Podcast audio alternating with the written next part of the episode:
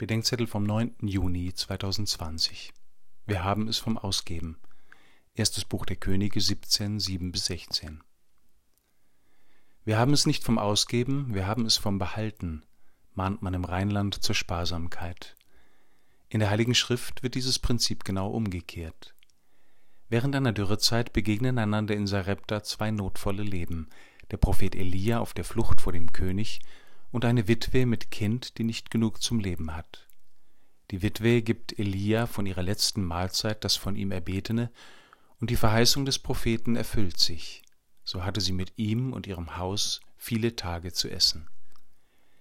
Das ist weder ein Rezept zur Überwindung von Hungersnöten, noch die Aufforderung, uns bis zur Erschöpfung zu verausgaben, vielmehr steht eine Grundentscheidung an. Was machen wir mit dem Rest unseres Lebens, bevor wir sterben? Wollen wir es für uns behalten oder wollen wir es geben?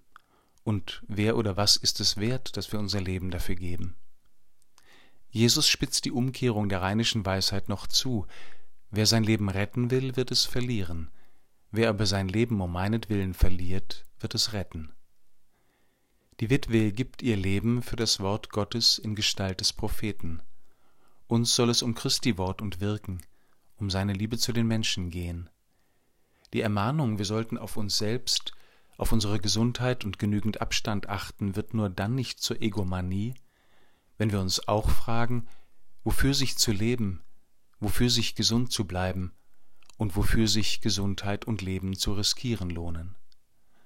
Wo wir auf diese Frage mit unserem Leben antworten, wird unser Leben lebendig und aufregend und reich, und zwar für viele. Wir haben es vom Ausgeben, nicht vom Behalten.